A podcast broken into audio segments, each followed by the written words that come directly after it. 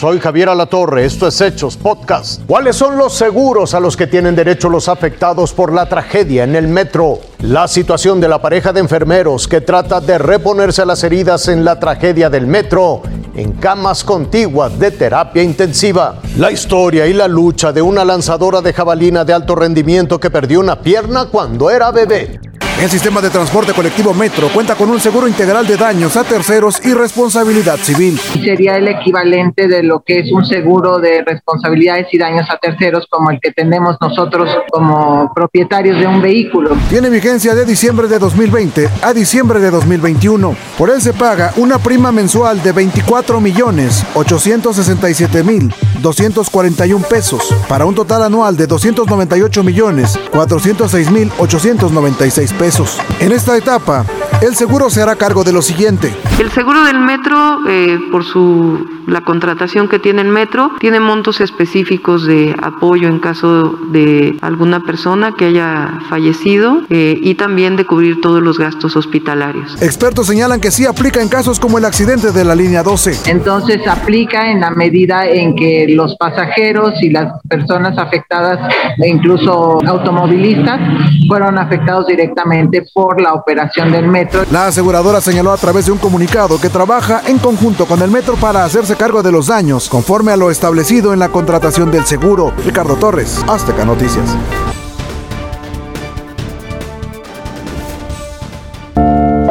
Regalo que le pudieran dar este 10 de mayo es que su hija salga con vida del hospital. No merece esta situación por la que está pasando. Es un gran ser humano. La señora Sandra y don Lauro son papás de Jazmín Zulema Sixto, la joven enfermera que junto a su pareja Juan Carlos Ruiz quedaron atrapados en el colapso de la línea 12 del metro. Ellos son enfermeros del área COVID del Hospital Belisario Domínguez y ahí continúan en terapia intensiva como pacientes. Al empezar a platicar con ella, pues noté que, que estaba muy adolorida, se quejaba mucho. Le digo, ¿qué pasó mamá? ¿Cómo estás? Dice, me, me duele mucho, papá. Tanto Jazmín como Juan tenían seis meses de vivir juntos en Chalco, Estado de México. Ella es la más delicada, pero muestra signos de recuperación.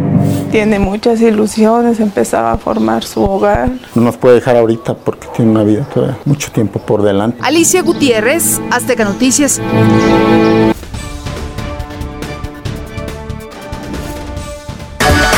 Lo que pienso es siempre en todos los pasos que tengo que hacer para lanzar bien y que no se me olvide ninguno.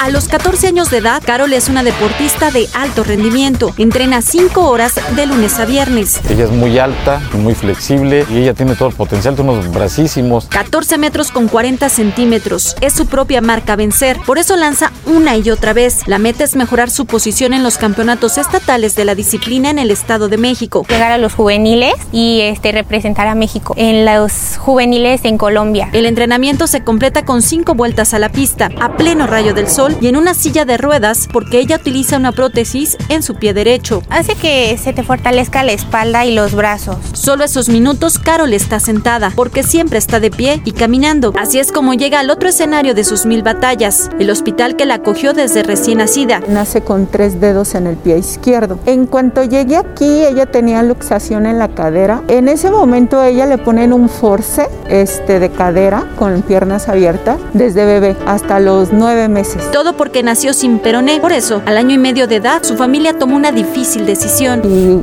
este, decidió amputar la pierna o seguir con un aumento. Y nosotros decidimos amputar. Lo que Carol usaría sería una prótesis especial elaborada en el laboratorio del hospital Shriners, que tan solo el año pasado hizo más de 700 dispositivos como estos. Y el tipo de prótesis que usa ella es una que es por abajo de la rodilla o llamamos transtibial. Para dar lo mejor de sí en la pista, que se ha convertido en su segunda casa. En un futuro yo veo a mi hija compitiendo. La verdad es que lo que ella tiene es que es disciplinada, tiene la, la disciplina, la fortaleza. Quiero que la gente me conozca y que la gente se inspire en mi historia y ellos sigan adelante. La discapacidad no tiene límites, los límites te los pones tú. Carol, adolescente que ha vencido miedos, dolor y prejuicios, hoy solo tiene un sueño, llevar a México al podium de los vencedores en los próximos Juegos Paralímpicos. Itzel García Briones, Azteca Noticias.